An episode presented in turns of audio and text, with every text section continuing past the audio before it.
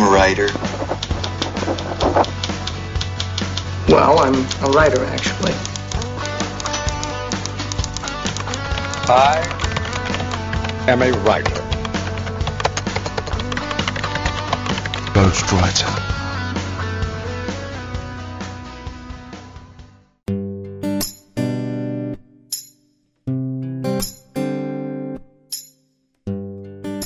Saudações literárias, queridos ouvintes. Eu sou Ricardo Erdi e esse é o podcast Ghostwriter. Hoje a gente tem um convidado aqui que a gente já estava querendo falar com ele há algum tempo para poder começar a oferecer para os nossos ouvintes um pouco mais de, de cultura, de livros, de literatura, de indicações de livros, desse ambiente que se criou, dessa, dessa guerra cultural que a gente está vivendo. Então a gente resolveu chamar aqui um autor ele é um cara que vocês já devem ter ouvido falar muito por aí, não tem medo de polêmica. A gente queria conversar então com o Rodrigo Constantino. Rodrigo, seja bem-vindo aqui ao nosso podcast. Obrigado, é um prazer estar com vocês. Então, a gente vai aqui agora, eu vou voltar ali falar com o Modena, a gente vai ler os e-mails e a gente já volta para conversar sobre seus livros aí.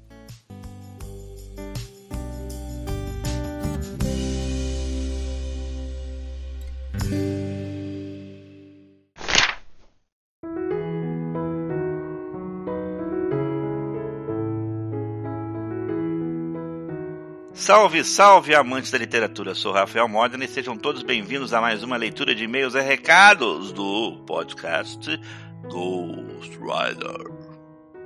Ao meu lado, mesmo que a milhas e milhas e milhas de distância, Ricardo Erdi.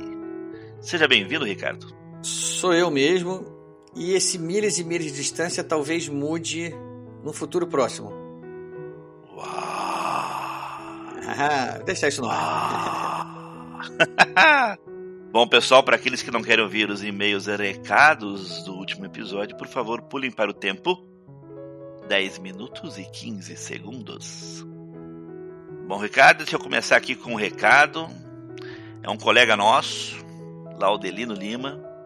Ele teve uma entrevista recente sobre o livro dele, Submundo Hacker.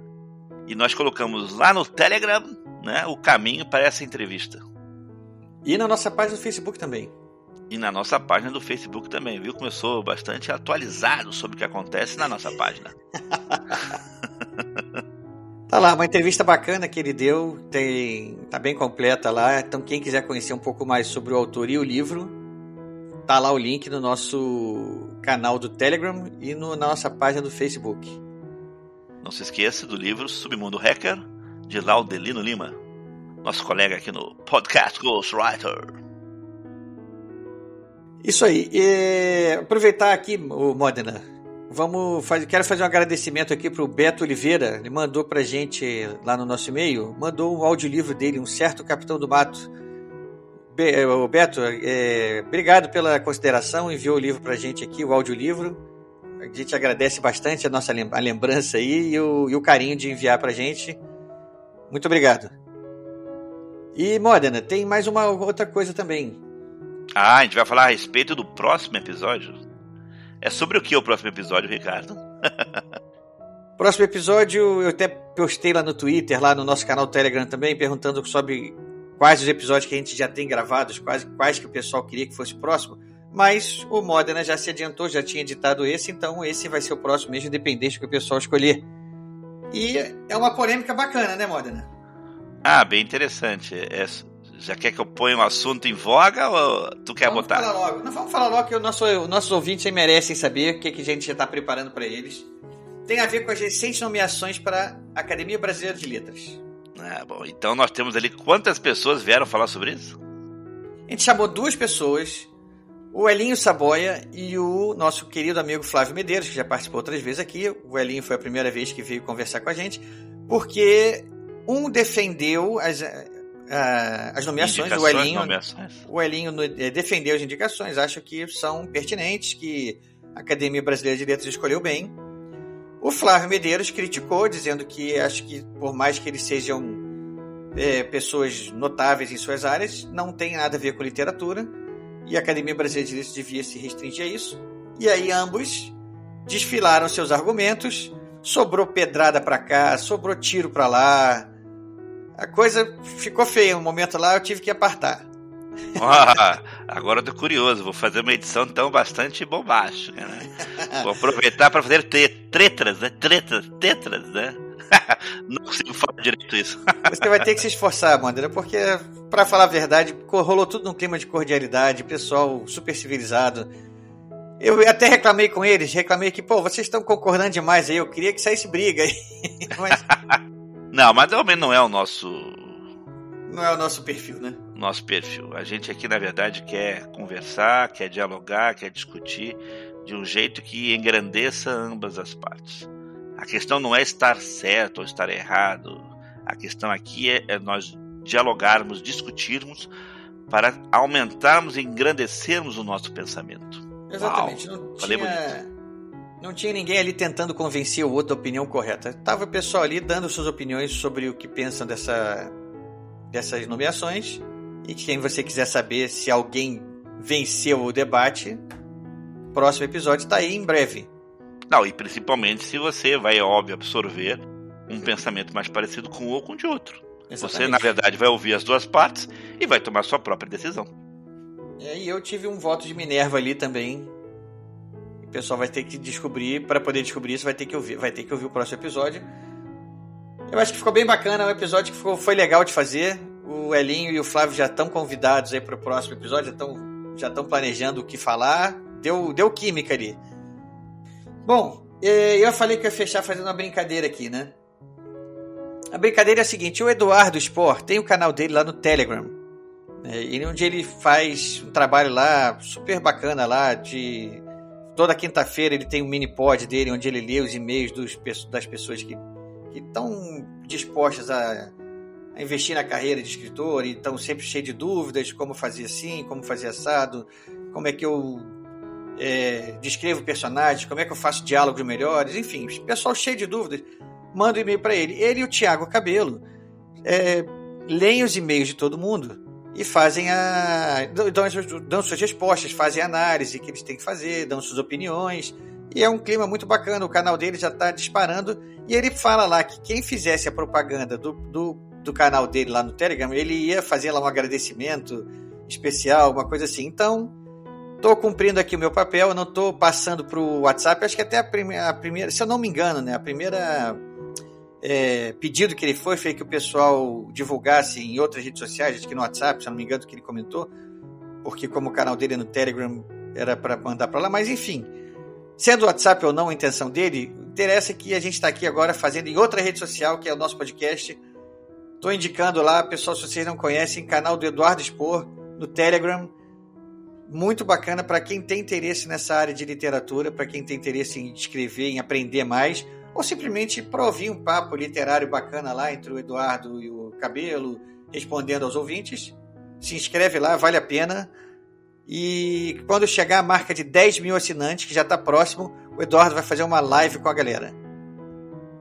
Bom, para aqueles que querem mandar um e-mail para a gente, só mandar um e-mail para programagw.gmail.com programagw.gmail.com nosso endereço no Facebook é facebook.com.br programagw, facebook.com.br programagw. No Twitter, o arroba programagw, arroba programagw. E para finalizar, o Telegram. Qual é o nosso Telegram, Ricardo? É o t.me barra programagw. t.me barra programagw. Bom, vamos terminando por aqui, porque o pessoal deve estar muito mais ansioso em ouvir o Constantino do que a gente, né? Ok, Ricardo? Então, um grande abraço para todos e até a próxima leitura de e-mails e recados do Ghostwriter. Com a palavra, então, agora, Rodrigo Constantino, com vocês.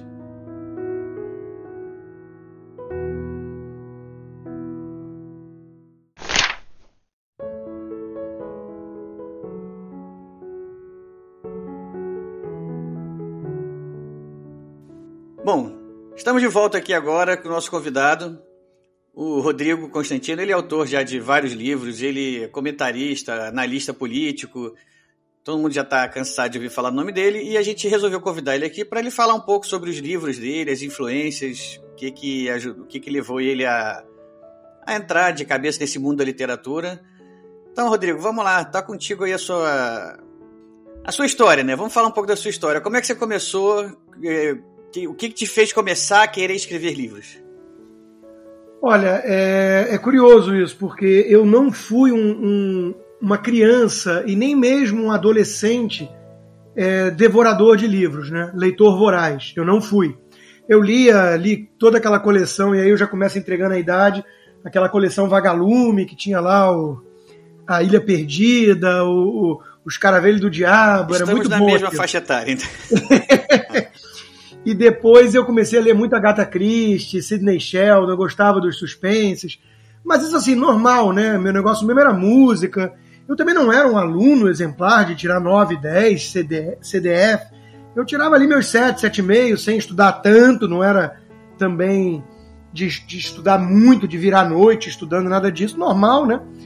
E, e depois quando eu comecei a trabalhar no mercado financeiro, o meu chefe à época, que era o Paulo Guedes, ele me deu umas dicas de livro, falou: pô, Rodrigo, lê uns livros aqui de uns economistas legais que na faculdade você nem deve ter ouvido falar, e era a escola austríaca, né? Então eu comecei a ler, ler o Ludwig von Mises, o Hayek, uns livros técnicos de economia, e comecei a escrever umas, uma espécie de resumo, assim, uma resenha, né?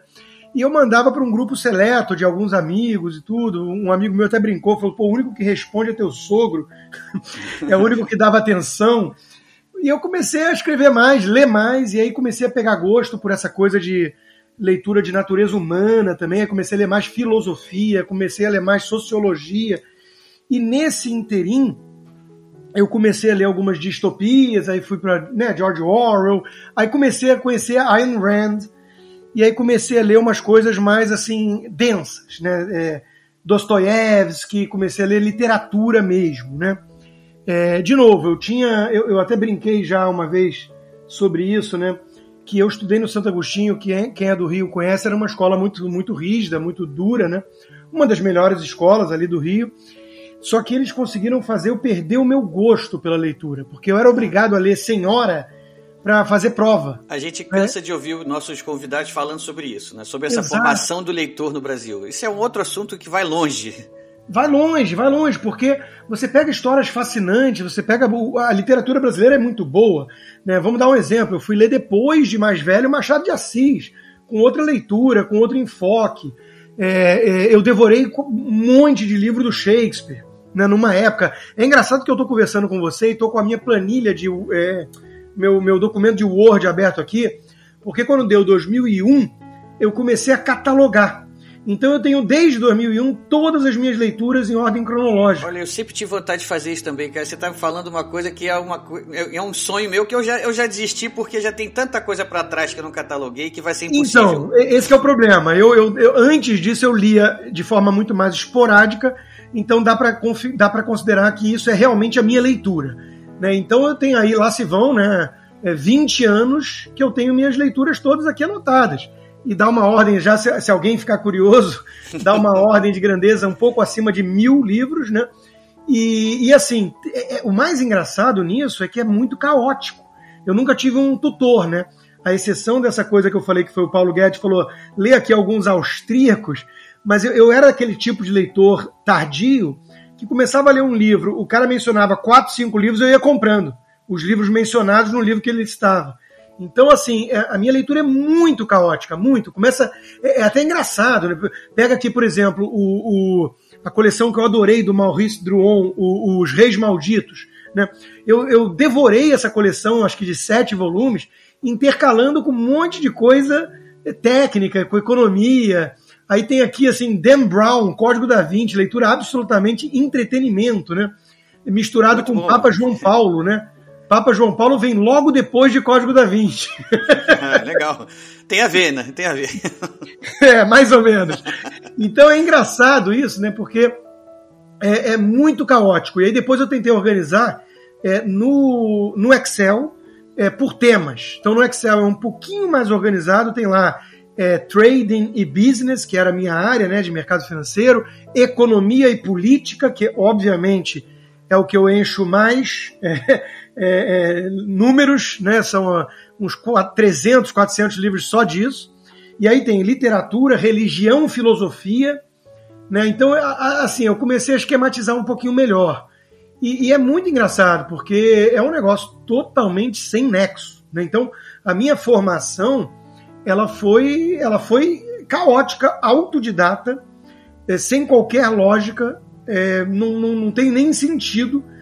E, e, assim, é até um dos motivos que, que me levaram a, a, ficar um pouco mais conservador depois de um tempo. Eu já brinquei disso em algumas entrevistas, até num livro é, mais recente, o, o Confissões de um Ex-Libertário, onde eu digo que foi minha filha chegar na adolescência, eu fui pai cedo, minha filha acabou de fazer 20 anos, né? É, eu ter é, envelhecido um pouquinho também e a própria leitura de alguns livros conservadores que eu não tinha lido. Então eu não tinha lido é, é, Chesterton, C.S. Lewis, Roger Scruton e outros, né? Kirk, Russell Kirk. Então, é, assim, é, por quê? Porque não tinha ninguém ali falando, não, lê esse livro agora para você ter a formação. É, as referências ficam perdidas por aí, né?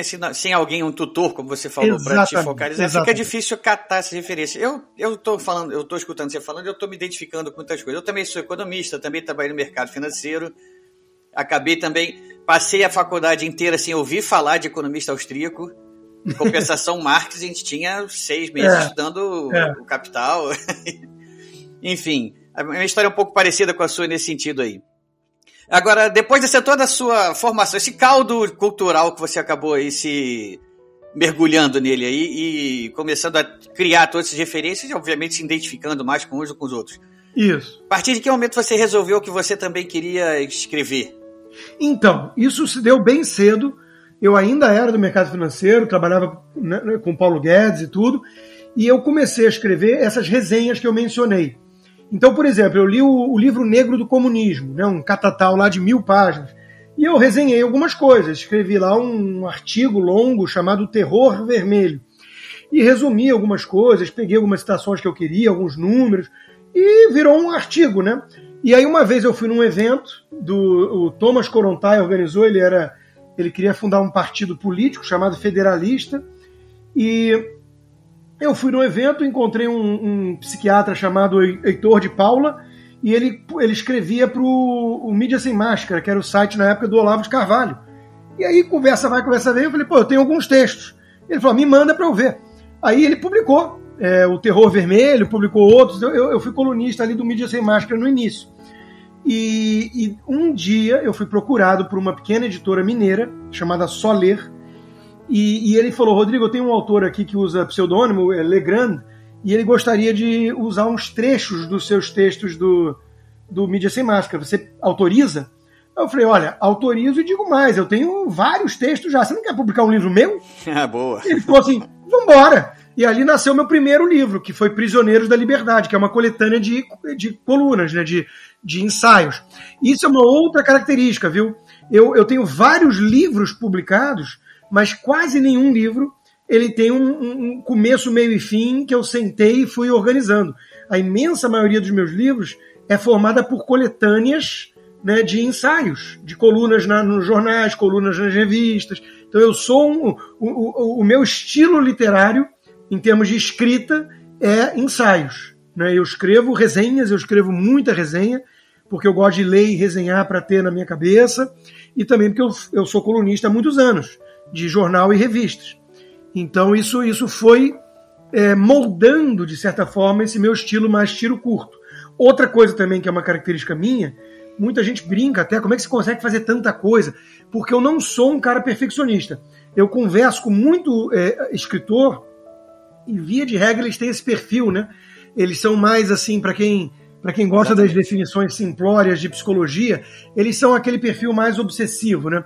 O cara lê e relê dez vezes a mesma frase, ele, ele, ele, ele não gosta, aquele é o filho dele, ele não Faz gosta aquele, de... aquele trabalho como se fosse uma escultura, né? Que uma escreve escultura. um bloco de texto e depois vai aparando as arestas. Exatamente. Eu não. Eu não. Eu sou o, o, o tiro rápido, né? O, o, o Speed Gonzalez, o, o ejaculação precoce da literatura. Então eu produzo o meu livro todo, eu, porra é, o que mais deu trabalho foi Esquerda Caviar, porque teve um começo, meio e fim, eu, e foi meu best-seller. Vai ver que isso seja até um, um, um, alerta, né? Mas, na verdade, assim, eu não consigo ficar um ano matutando em cima de um livro, relendo e, e aperfeiçoando. Eu não, não, não, é meu, não é meu jeito, não é meu estilo. Então eu vou lá e pá, sai o livro, acabou. Tá funcionando para você, né? Então vamos. Tá funcionando. É o meu frente, estilo. Né? É o meu estilo. É, sobre os livros que você já lançou, o primeiro que você falou então foi esse, né? Essa coletânea de, de, de ensaios que você escrevia pro, Prisioneiro pro site. É, e qual, teve algum outro assim que você já assim, eu vou planejar que esse eu vou escrever algum livro assim, ou é, tudo acabou saindo meio que organicamente? Tudo saiu organicamente. O, o, esse mesmo editor me procurou logo depois falando, Rodrigo, é, que tal você escrever um livro sobre o PT? E eu falei assim, eu estava querendo sair do mercado financeiro nessa época para viver não de, de, escrita necessariamente, mas da minha causa liberal, né? o movimento que eu fazia parte. Eu comecei a dar palestras. Então eu, eu tirei um sabático que era para ser de 6 a 12 meses. Em uma semana eu escrevi o meu segundo livro, que é Estrela Cadente, Contradições Atrapalhadas do PT, que foi lançado em 2005, antes do Mensalão. E é até curioso porque o primeiro capítulo já é a bandeira ética esgarçada do PT. E, então foi até um pouquinho profético, mas não chega a ser profético porque quem conheceu ali o PT no Sul né, sabe que já tinha a bandeira ética totalmente esgarçada. E eu tinha muito amigo gaúcho, porque é onde justamente eu fazia mais palestras. É, o Sul é mais, é mais polarizado, mais politizado também. E, e é Você chegou tinha... a fazer muita pesquisa para esse livro? Eu cheguei a fazer pesquisa, cheguei a fazer uma, um levantamento de muitos. É, muita coisa de jornal mesmo, muita coisa de imprensa.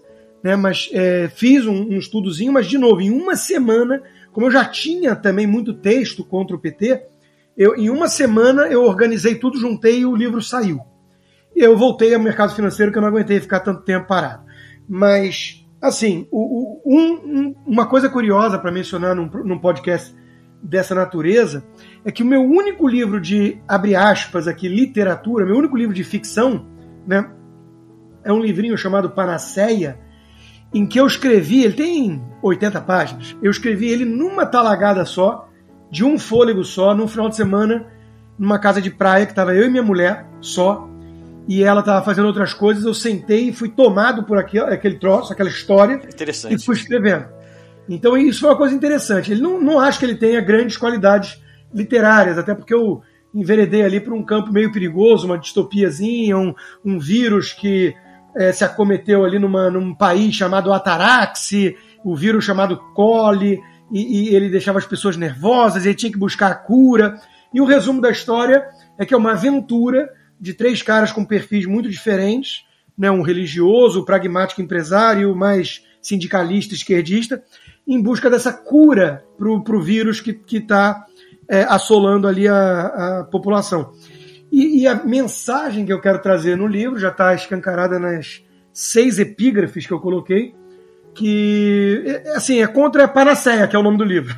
É contra a ali já eu já flertava nessa época com problemas com os meus amigos liberais mais libertários, que eles achavam que existia uma solução, uma solução definitiva para os problemas éticos, para os dilemas morais em sociedade.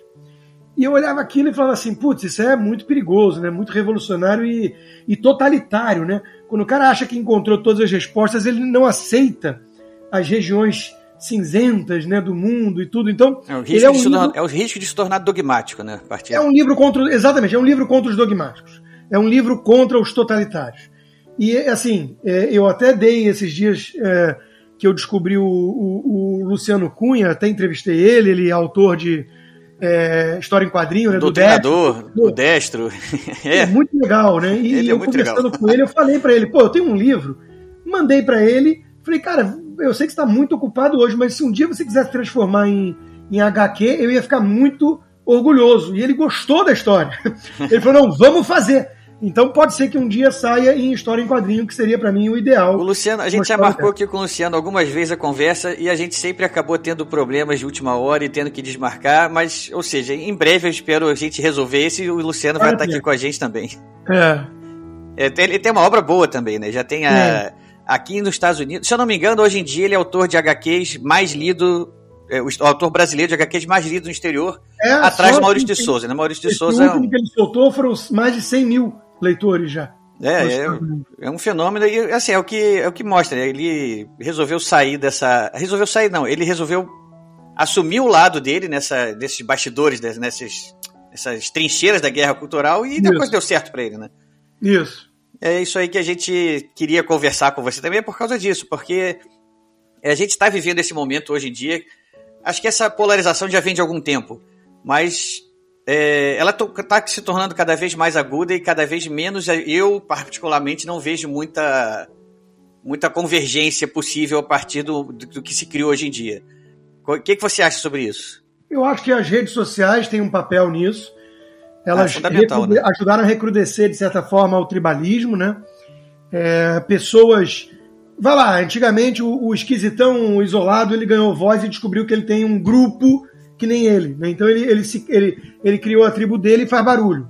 Então a, a, todas as minorias organizadas e barulhentas ganharam muita, muita voz nas redes sociais. Isso ajudou a criar um ambiente polarizado. Além disso, no campo da política, eu acho que é, uma dessas minorias, que não é tão minoria assim, talvez seja, quiçá, uma maioria silenciosa que não tinha a devida representatividade na política ou mesmo na academia e na imprensa, que é a maioria dos conservadores, né, é, eu acho que é, eles ganharam voz e não, não estão dispostos a voltar para o cercadinho.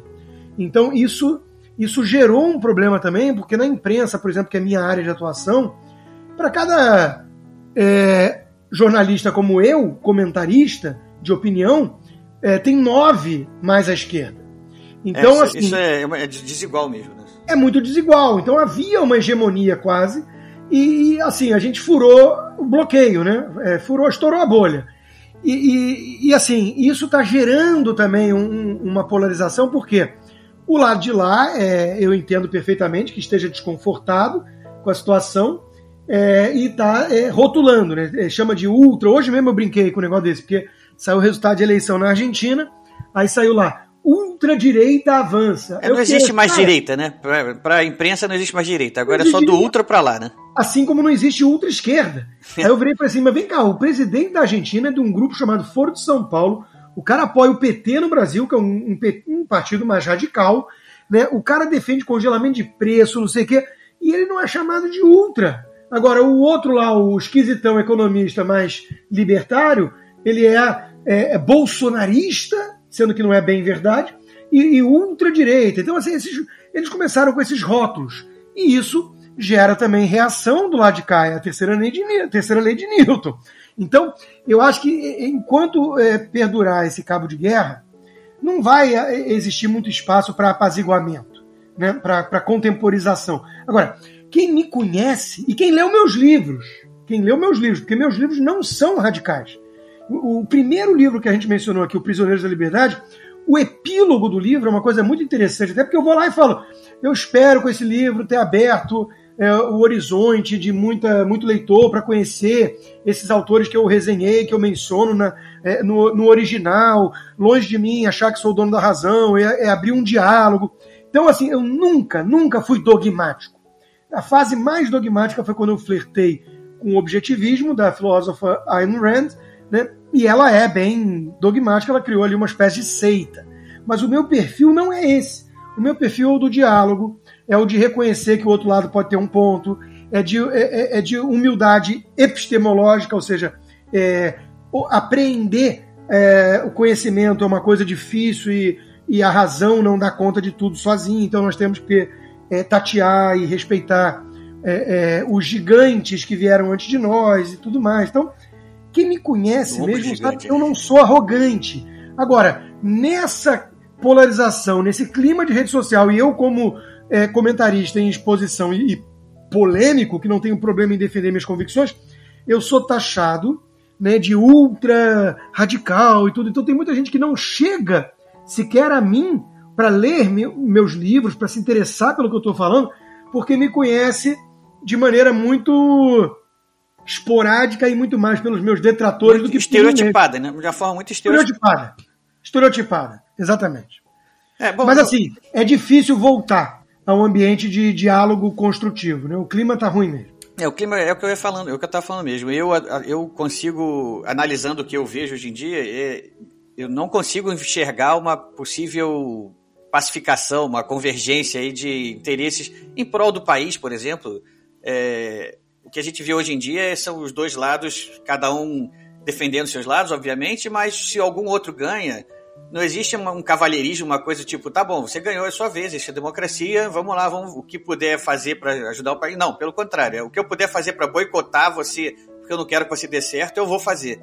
Exatamente. Né? Chegou um ponto que a gente não está mais vivendo em sociedade tendo objetivos comuns, né? O mais triste é que aqui nos Estados Unidos está acontecendo isso. Não era assim. Havia aqui uma sensação maior de que estamos todos no mesmo barco, você tem que conceder a vitória ao adversário e desde então entender que ele é o, o comandante desse barco. Hoje em dia aqui é, também. O próprio discurso do Obama, quando o Trump ganhou né, a eleição, o discurso do Obama foi um pouco nesse sentido, né? Exato. Foi um tom meio assim melancólico, assim, tipo, eu perdi, que merda, né? Vou, vou, vou ter que passar o bastão para quem eu não queria. Mas ele também deu uma. Ele, ele foi um pouco ali também cara. Sim, o Obama é um personagem complexo porque ele tem um histórico de formação intelectual, que é o que a gente começou aqui conversando, bem radical. Ele foi discípulo de Saul Alinsky, ele teve um professor chamado Frank, alguma coisa que era comunista mesmo lá no Havaí. Então a formação intelectual do Obama, mesmo em Harvard, foi uma formação mais radical à esquerda. Mas ele, em termos de postura e discursos, ele era um cara que tentava esse, esse espírito mais é, unificador, né? A exceção de quando teve lá problemas com questões raciais, que morreu aquele Trevor, esqueci o nome do cara agora, o garoto, e aí ele disse, ah, podia ser meu filho. Ali eu acho que ele jogou um pouco de lenha na fogueira, né? Ajudou a criar esse Black Lives Matter, esse clima de polarização. Mas o Obama tem discursos ali absolutamente alinhados com essa mentalidade aí que está se perdendo. De, de unificação. E que não vai ser com o Biden e com a Kamala que vai, vai ajudar, né? Mas é. enfim, isso é outro assunto. Vamos voltar aqui um pouco para sua carreira aqui. É falar um pouco dos seus livros mesmo assim. Você já você tem quantos livros lançados até hoje no mercado? Olha, eu tenho que olhar até para trás aqui, né? São uns 12. É, eu cheguei a perder a conta aqui. Eu acho que são 12. São, vou, vou, tentar lembrar até de cabeça, porque. Deixa eu colar um pouquinho. O Prisioneiros da Liberdade e o Estrela Cadente. Aí eu lancei Uma Luz na Escuridão, que é uma coletânea, que, que é a base do meu novo livro o, o meu novo livro, o, o, Pensadores da Liberdade, ele tem muitos desses pensadores que já estão ali na, numa luz da escuridão, que é um catatal que foi muito elogiado na época pelo Jorge Gerdau até, porque eu falei desses eventos que eu fazia no Sul, o Fórum da Liberdade é o principal fórum do liberalismo. E eu palestrei muitos anos, eu conheci, fiquei próximo do Dr. Jorge Gerdau, que era um dos grandes financiadores desse movimento liberal no Brasil. E esse meu livro, Uma Luz na Escuridão, ele elogiou muito. Ele falou, Rodrigo, esse é o livro, Rodrigo, esse é o livro. Esse, esse título ele me remete ao Lanterna na Popa, do Roberto Campos. É, é, é. Eu não quero ter a pretensão. Né? O Roberto Campos é um dos meus gurus e está no livro. E tá, é um dos pensadores do livro, que eu resenho. Mas esse livro foi um livro bacana de escrever, porque ele é a base, ele é a espinha dorsal do meu Pensador da Liberdade, que está mais amadurecido, mas tem muita coisa ali. Aí eu escrevi Privatize Já, que foi um livro que o Narlock me ajudou muito, Leandro Narlock, saiu pela editora Leia. E é um livro bacana, que teve um marco também ali de defesa da privatização, não só do legado das privatizações, como da defesa teórica das privatizações. É um livro bem estudado também, tem muitos números, muitos gráficos até, e muita lógica, muita teoria lógica. É... O Brasileiro é Otário é um livro que eu escrevi já aqui dos Estados Unidos, é, que com... fala do jeitinho brasileiro, da malandragem, né? O problema do Brasil é que tem malandro demais para otário de menos, é, é essa pegada. Aliás, deixa eu fazer uma pergunta, aproveitar que você falou isso. Deixa eu fazer uma pergunta mais pessoal. Porque assim como. Você está aqui nos Estados Unidos desde que ano? Seis anos já, 2015. É, eu vim para cá em 2017, né? Eu, tô, eu moro em Massachusetts, já, já cheguei a comentar isso com você antes. Sim. É, eu, quando cheguei aqui, eu tive um pouco. Eu, eu, não, não é tanto um choque cultural, porque apesar de tudo, o Brasil e os Estados Unidos são países ocidentais e tem alguma raiz parecida, Sim. né? Vou, vou, vou, vamos deixar assim. É, mas uma coisa que me chamou um pouco a atenção foi isso que você tocou, esse ponto que você tocou agora. Uma coisa assim, tipo, um sentimento maior de comunidade, uma coisa que yeah. assim, você, é, você, Aqui existe muita preocupação de você devolver para a comunidade coisas que você consegue de benefício próprio, né? Isso. Então, assim, eu estudei muito aqui, me formei, tive uma formação excelente pela universidade aqui, então eu vou trabalhar agora porque uma, minha intenção, obviamente, me, é me financiar, é óbvio, eu, tenho, eu quero ter o um salário, viver minha vida, mas ao mesmo tempo, com o meu trabalho, eu quero devolver para a comunidade. Você passou um pouco por isso também quando você chegou aqui? Você falou que escreveu isso do Brasileiro Otário. Isso tem alguma coisa a ver com essa sua percepção de que aqui tem, tem. não tem muito isso? Tem, tem também a questão da bona fide. Você parte do pressuposto que o outro lado não quer te ferrar. Isso cria aquilo que o Alain Perrefeté, que é um diplomata francês, chamou de a sociedade da confiança. Isso de, reduz custo de transação, você não fica o tempo todo achando que o outro é um sacana que quer te passar para trás. Isso muda o dia a dia. Isso muda Diminui a burocracia, né? E quem, quem, capturou muito bem isso foi o Roberto da, da, da, é, é, da Mota, né? O, não, o, ai meu Deus, agora deu, deu branco. O, o autor do Pisa no Acelerador e tudo, o Roberto da Mata, Roberto da Mata. O, o Roberto da Mata, ele, ele, ele resumiu isso que nós estamos falando em uma frase. Uma frase diferente para cada país. Nos Estados Unidos, se você um cara estiver pulando na fila, você pegar o cara pulando na fila, é, você vai virar e falar assim: Ei, quem você pensa que é? No Brasil, se você pegar o cara pulando na fila, ele vai virar para você e falar: Você sabe com quem está falando? Então é o famoso tapete vermelho, né? a carteirada.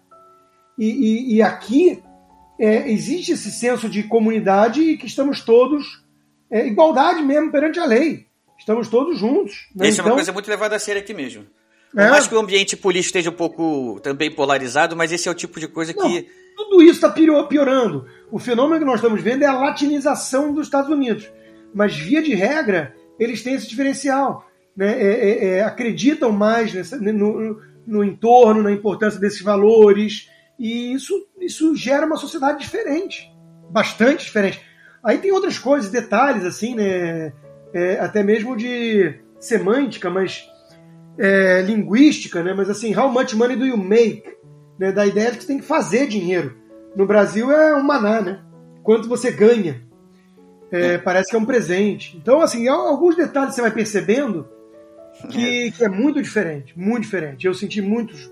E olha que eu tô na Flórida, hein? Não é em Massachusetts, eu tô na Flórida. Massachusetts tem uma, tem uma um pouco mais de tradição aqui do old money aqui nos Estados Unidos, talvez, né? É. Mas continua, depois do Brasileiro e Otário, você foi para que aí lado tem, aí? O, aí tem as coletâneas, né? Tem o, o, o, é, o Contra a Maré Vermelha, Contra a Maré Vermelha e o... Bom, tem o Esquerda Caviar, saiu também em Portugal, uma versão do, do português de Portugal. É, o Esquerda Caviar, como é o seu livro best-seller até agora aí, fala um pouquinho mais sobre ele aí. Como é que o, que o que te levou a escrever ele? Como é que foi a sua ideia de fazer esse livro? Ele é dedicado à minha mãe. Olha. Eu brinco que minha mãe ela era uma pessoa romântica e, e ela nunca ela lia muito. Minha mãe leu muita literatura, uma pessoa muito culta. Ela é bióloga e psicóloga formada.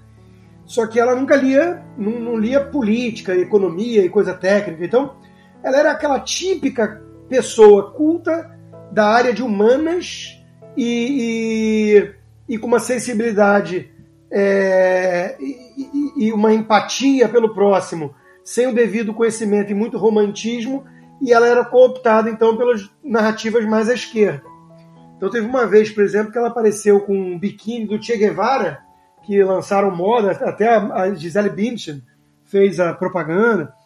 E, e, eu, pô, tive uma briga homérica em casa. Falei, pô, essa é boa. Imagina, imagina, se eu aparecesse com uma sunga com a suástica. Ela, não, mas é diferente, é diferente. Nada, você que não sabe quem foi Che Guevara. Então o pau comia, né? Essa história é boa. Gostei E aí, ela, o livro é meio que assim, inspirado nisso, porque eu falei assim: pessoas decentes, pessoas boas, pessoas que eu sei que são honestas, elas caem na esquerda. Então eu preciso escrever um livro é, mostrando de certa forma, é, é, como é que isso acontece e por que, que isso está errado. Então é o meu livro mais encadeado, porque ele tem um capítulo original, é, um, um, um introdutório sobre é, a questão da obliteração da linguagem, essa questão dos rótulos, do monopólio da virtude. Então isso abre o livro. Aí ele, ele vem em três grandes partes.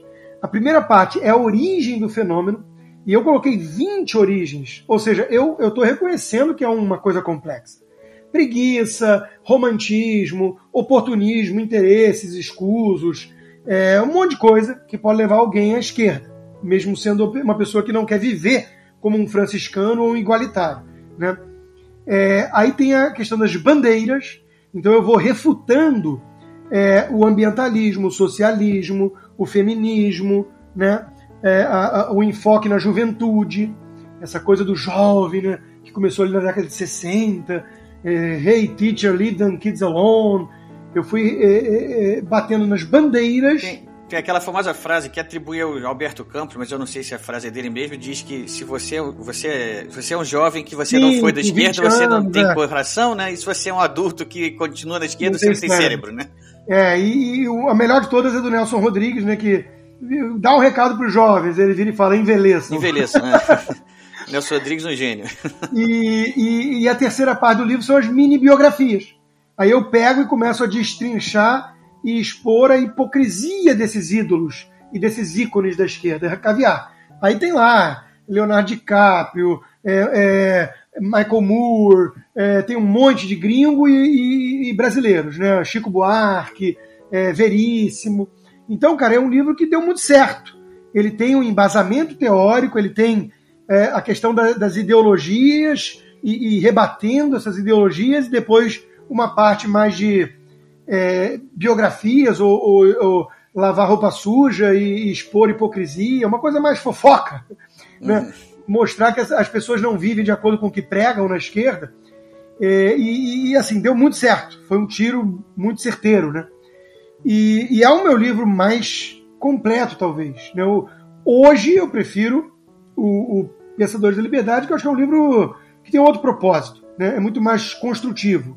Um, um eu estou atacando meus adversários, o outro eu estou defendendo o que eu acredito, né? É, e abrindo um diálogo e uma conversação, inclusive aos meus formadores intelectuais.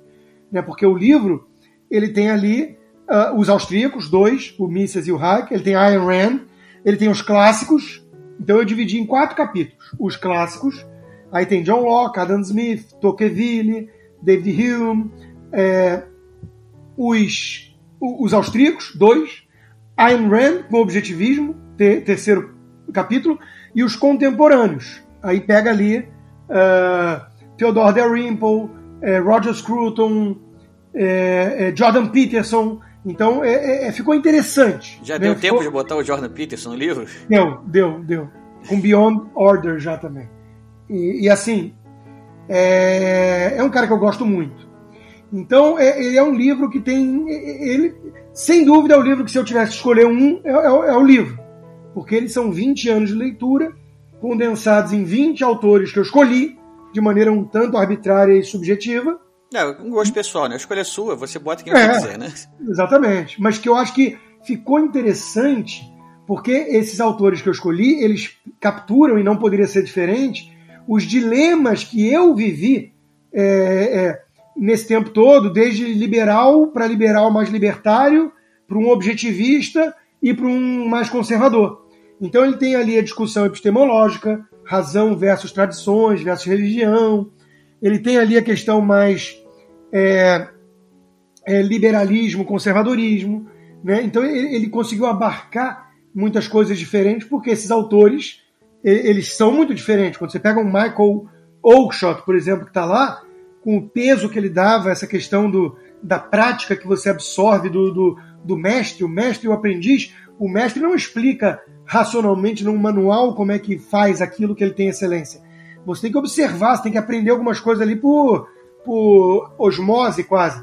Então, essa discussão com uma Ayn Rand, que acha que tudo você zera pedra, tábula rasa e vem com a razão é, desencadeando tudo. São, são, são debates muito interessantes, assim. E, e, constam no livro sem eu colocar ali uma pedra é, final, né, uma pá de cal no assunto. Então, é, é, um, é um, livro que instiga. É um livro de formação intelectual, né? Assim. Isso, isso. Bom, é, depois então do Esquerda Caviar e até os Pensadores de Liberdade, o que, que você publicou tem, no meio? Tem o Confissões, tem o que eu já citei, que é o Confissões do Ex-Libertário, que é o meu livro mais, é, como o nome já diz, assim, mais Pessoal. É, biográfico, né? Uhum. mais biográfico, porque ali eu, eu, eu lavo a minha roupa suja em praça pública. Eu pego um texto meu do passado sobre aborto e jogo um texto meu recente e deixo o leitor confrontar um com o outro e ver se houve ou não um amadurecimento ou uma evolução. O julgamento é dele. Mas é, é, é um livro que eu explico a minha transição de um libertário quase dogmático para um cara mais pé no chão e, e, e humilde e, e, conservador e menos ideológico. Então é, é, o meu livro mais autobiográfico. Bom, Para a gente então começar a caminhar aqui para a reta final, né, é, vamos falar um pouco também então de ficção. É, quais são seus autores de fora do mundo aí de, de ensaios, né, de economia, de, disso? Seus autores de ficção que você. seus preferidos?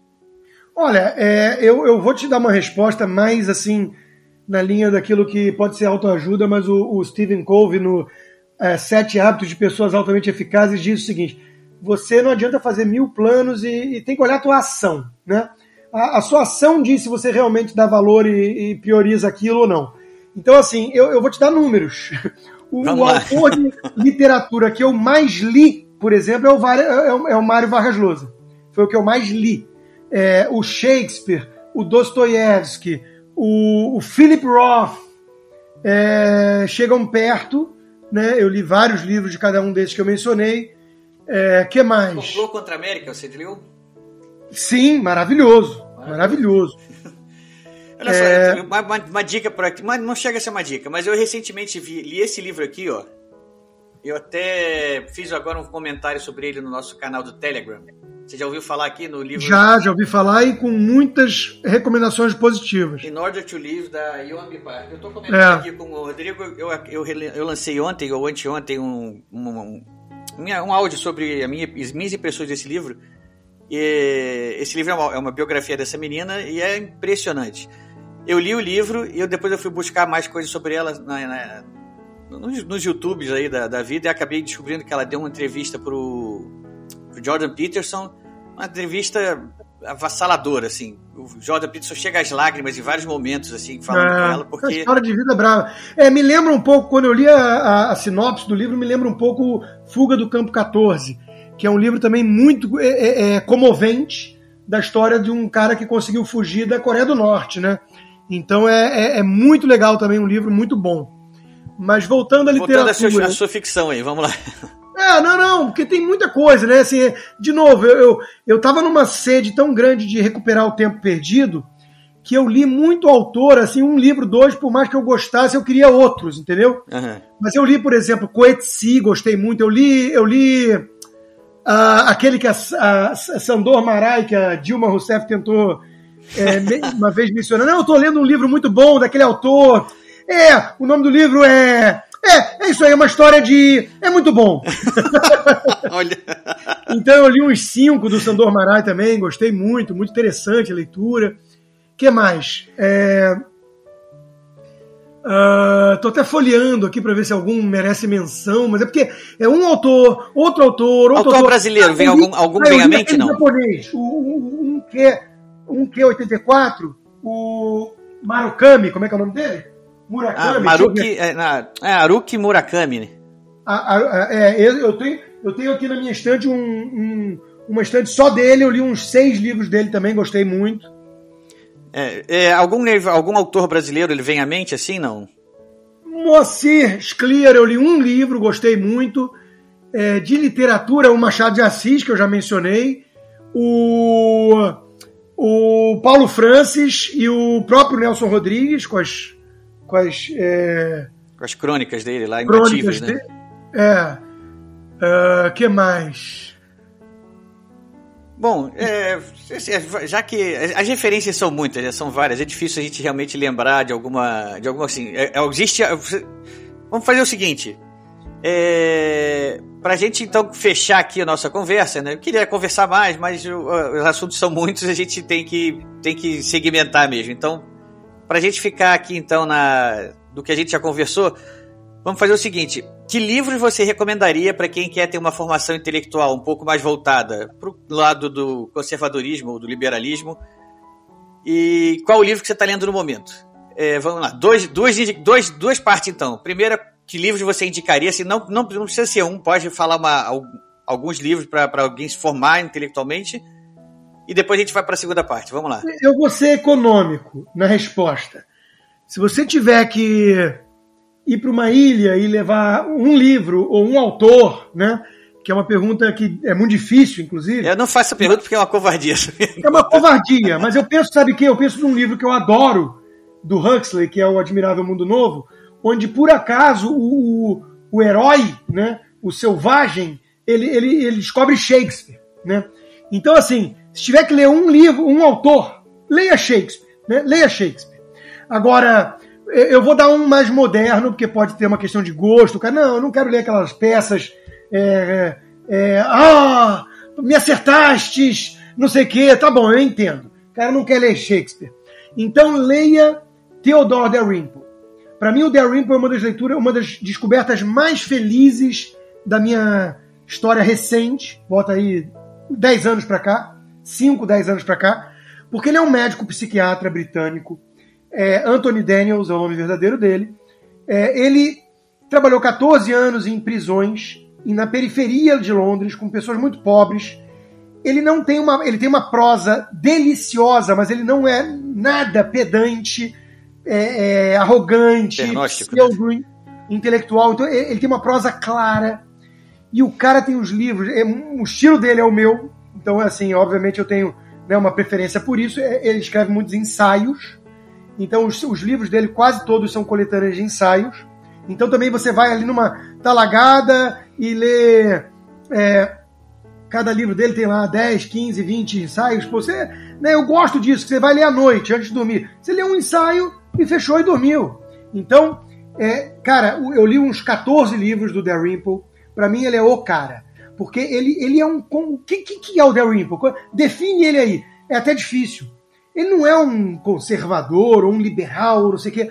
Ele é um cara que, assim, numa expressão, né? Ele é um cara de common sense, né? De bom senso. Ele é um cara que ele, ele viveu muito essa coisa da prática. Um dos livros dele, por exemplo, mais recente, chama-se a Faca Entrou, que é uma, é uma delícia já, assim, até o título, porque ele, ele, como psiquiatra de prisão, a coisa que ele mais escutava dos prisioneiros é assim: ah, doutor, a faca entrou. Né, assim, ele, ah, sua mão não, não. Entre o objeto inanimado e a vítima não entrou uma mão aí com uma volição, com um desejo, com nada. Né? Não, a faca entrou, doutor. Né? Assim, ah, matei, né? Enfiei a faca. E aí ele, outra coisa que ele brincava com os caras, falava assim: não, é que eu caí num grupo muito ruim quando era mais novo, né? um grupo de má, má, maus elementos, má companhia. Aí ele virava assim: sabe o que é engraçado? Eu já entrevistei aqui muita gente que caiu nesse grupo. O que eu nunca entrevistei foi alguém que criou esse grupo. Ah, e ele disse que sempre que ele falava isso, ele arrancava um riso do cara. Que ele dizia assim: eles podem ser malucos, eles podem ser é, psicopatas e desprovidos de, de empatia. Burros eles não são. Então eles entendiam exatamente o meu ponto quando eu falava isso, né? Todos caíram no grupo, né? De onde surgiu esse grupo, ninguém eu sabe. Eu sou produto da influência dos outros, né? Não. Exato. Não, então, assim, pra mim o Dalrymple vai, é o cara. Dalrymple é o cara. Quer ler um autor, lê o Dalrymple. Agora, as indicações seriam muito mais para áreas, né? Ah, eu quero economia. Tá, então lê o Mises e lê o Hayek. É, e talvez o Milton Friedman, vale a pena.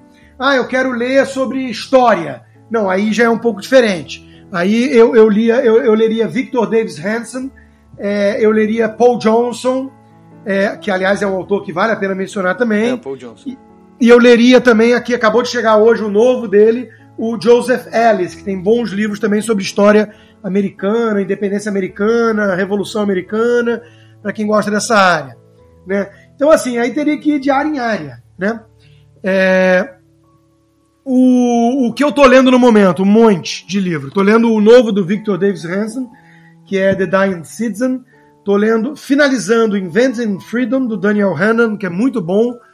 É, e tô lendo uh, ai, o Miracle at Philadelphia, que é a história também do, da independência americana. Então, eu normalmente leio três livros ao mesmo tempo. Eu leio um na cama, um aqui no escritório que eu deixo, e um no meio do caminho que eu vou folheando, vou lendo aos poucos. Eu, tenho, eu também tenho esse hábito de ler mais de um livro ao mesmo tempo. E eu também tenho um livro da cama, eu também tenho o livro que eu carrego comigo, porque eu levo minha filha para os lugares, enquanto às vezes eu estou esperando, que está final de natação, eu tenho o livro que eu estou carregando comigo. É, e, e então, a escolhe isso também com base, às vezes, na leveza até. Né? À noite eu não quero ler um negócio de história do comunismo. Eu já fiz isso no passado e perdi várias noites de sono. Né? Com, o, o, o, livro negro do comunismo é, é disgusting, né? Você, o, as pessoas brincam, ah, o cara é comunista, come criancinha. Pô, eles mal sabem que na China realmente aconteceu coisas parecidas, né? Então, é um negócio muito é, é pouco recomendável para antes de dormir. E outra coisa interessante é que eu, eu tenho o hábito de não desistir de livro. Tem que ser muito ruim o livro. Então, tem vários livros que não estão nessa minha lista cronológica de mil livros que eu abandonei no caminho, mas é, é difícil, viu? Tem que É, ser muito eu- chato, muito ruim. Eu, recentemente a gente te- conversou aqui com o Gustavo Maltache, que é um diplomata brasileiro, e Sim. ele, ele comentou justamente o oposto. Ele falou que ele não perde tempo. Ele falou que quando ele percebe que o livro está indo num rumo e ele não está gostando, ele está ele tá lutando ali, né? Termo em inglês, adoraria struggling, para continuar o livro. o motivo pelo qual eu não fiz isso muito no passado, você vai rir e achar ridículo. Qual? Eu, eu comecei essa ordem cronológica Ah, e o que aconteceu? Eu, obviamente, queria também quantidade. Eu queria qua- qualidade, mas eu queria quantidade. Eu estava recuperando o tempo perdido. né? Então eu lia cinco livros por mês. E aí eu falava assim, pô, eu não vou boicotar a minha lista e não vou marcar lá um troço que eu li e abandonei na metade. Eu tenho que ler o livro todo. Então eu, eu falava assim, puta, eu cheguei até metade do livro. Tá meio arrastado. Mas se eu abandonar agora, eu não vou, eu não vou colocar na lista. Não vou computar, Então né? eu, eu perdi tempo, ele não vai ser considerado livro lido. Puta, não dá. Eu preciso acabar esse livro. Vai lá, aguenta.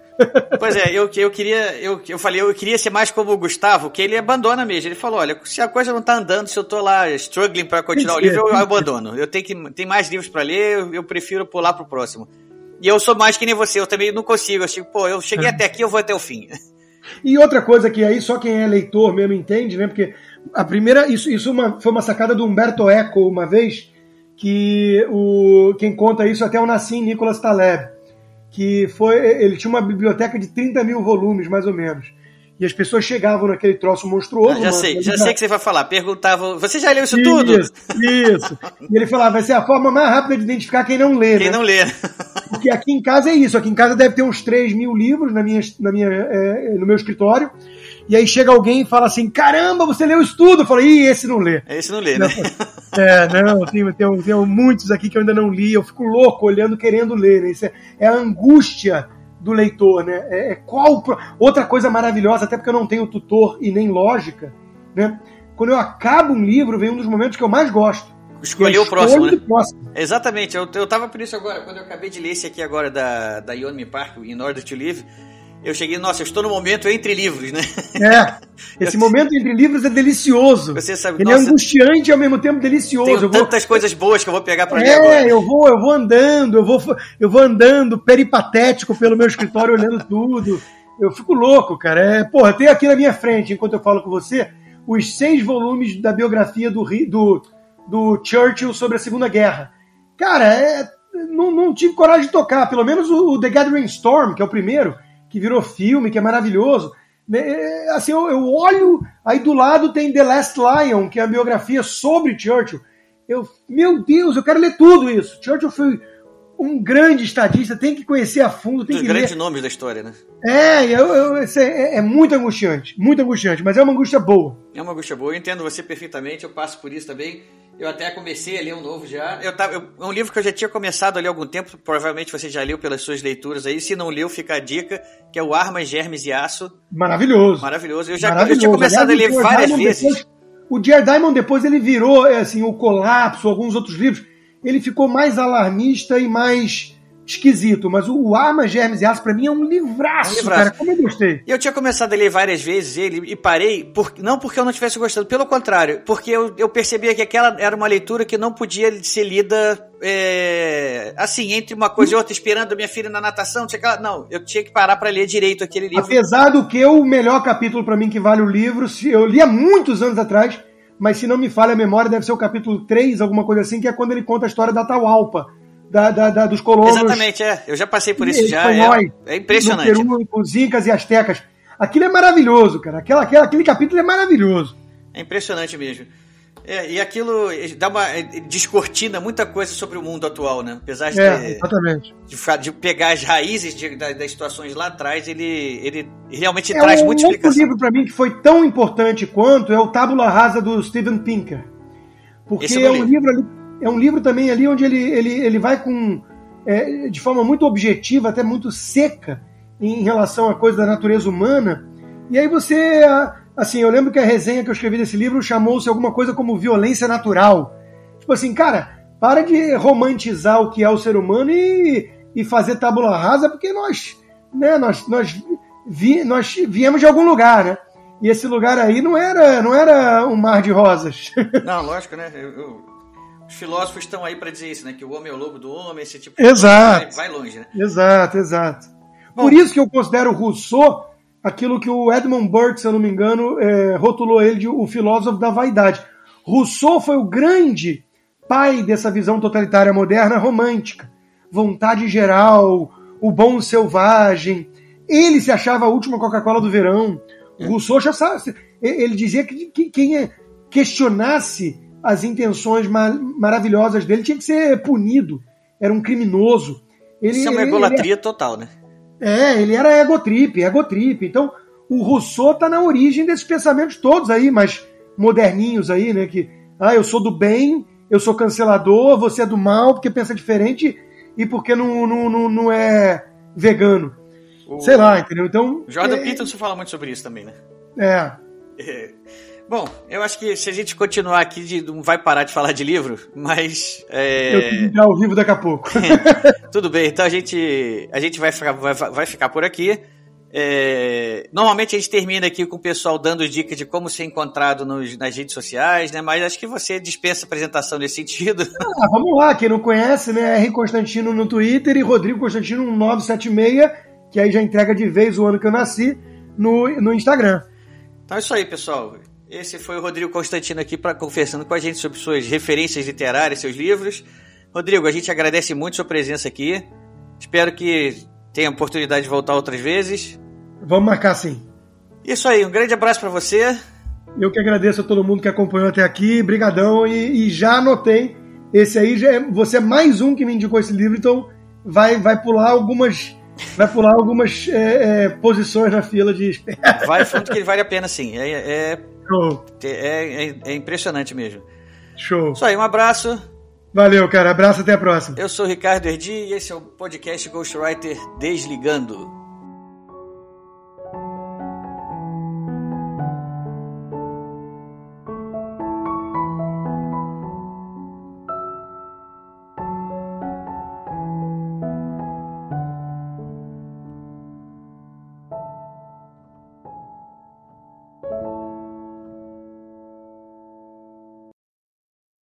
Este foi mais um episódio do podcast Ghostwriter. Apresentado por Ricardo Erdin e editado por Rafael Modena.